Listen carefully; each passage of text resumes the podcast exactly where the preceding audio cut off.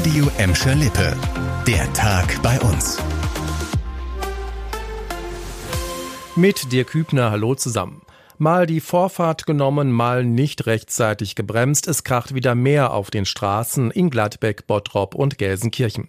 Die Zahl der Unfälle bei uns ist im vergangenen Jahr im Vergleich zu den Jahren davor gestiegen. Das zeigt jetzt auch der neue Unfallatlas der Landesstatistiker. Darin werden die Unfallzahlen landesweit verglichen. Demnach hat es in Gladbeck, Bottrop und Gelsenkirchen 2022 insgesamt knapp 1800 Mal gekracht. Das sind gut 200 Unfälle mehr als im Jahr davor. Vor allem in Gladbeck gab es deutlich mehr Verkehrsunfälle.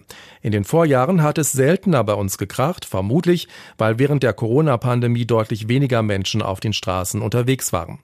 Im neuen Unfallatlas könnt ihr euch auch anschauen, wo in eurer Stadt die Unfallschwerpunkte im vergangenen Jahr waren. In Gladbeck und Bottrop sind auf der B224 besonders viele Unfälle passiert.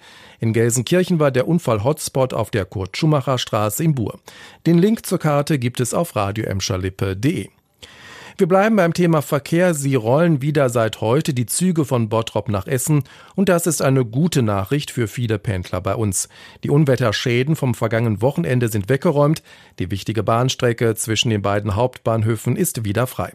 Tja, nicht ganz untypisch für die Bahn mit einem Tag Verspätung. Ein Baum war umgestürzt und hatte am Sonntagnachmittag die Oberleitung bei Essen-Gerschede zerstört. Seitdem konnten die S9 und der RE14 zwischen dem Bottropper und dem Essener Hauptbahnhof nicht fahren. Auf der Linie S9 mussten Pendler Ersatzbusse nehmen, der Regionalexpress fuhr eine Umleitung. So eine Sperrung bei der Bahn ist schon ein echtes Ärgernis.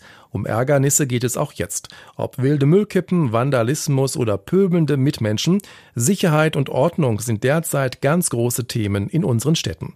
Im Kampf gegen Missstände setzen die Kommunen immer stärker auf ihre kommunalen Ordnungsdienste. So stockt die Stadt Gladbeck ihren KOD weiter auf. Ab sofort gehen zwei zusätzliche Mitarbeiter auf Streife. Außerdem hat die Stadt das erste E-Auto für den Ordnungsdienst gekauft, damit die Mitarbeiter schnell und klimafreundlich zum Einsatzort kommen. Unterstützung dafür kam vom Land. Das hat mehr als ein Drittel des Kaufpreises für die neuen Dienstwagen mit Elektroantrieb übernommen. Und das ist noch nicht das Ende der Fahnenstange. Auch in den kommenden zwei Jahren will die Stadt Gladbeck ihren Ordnungsdienst weiter verstärken. Pro Jahr sollen zwei zusätzliche Mitarbeiter eingestellt werden. Bis 2025 soll das Team dann auf insgesamt 16 Leute anwachsen. Die Vergrößerung des KOD sei notwendig, sagt die Stadt. Vor allem im Sommer gäbe es sehr viele Einsätze bei gleichzeitig zu wenig Personal. Zum Schluss zu einer der Traditionsveranstaltungen bei uns, das Sommerfestival Schloss Berge in Gelsenkirchen-Bur.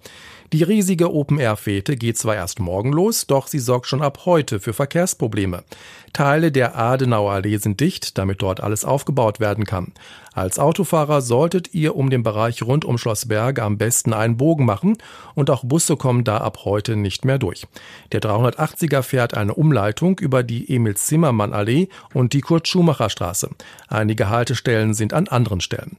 Ab morgen Abend setzt die Bogestra aber mehr Busse und Bahnen auf den Linien 380 und 302 ein, damit Besucher bequem und ohne Stress zum Schloss Berge und wieder zurückkommen.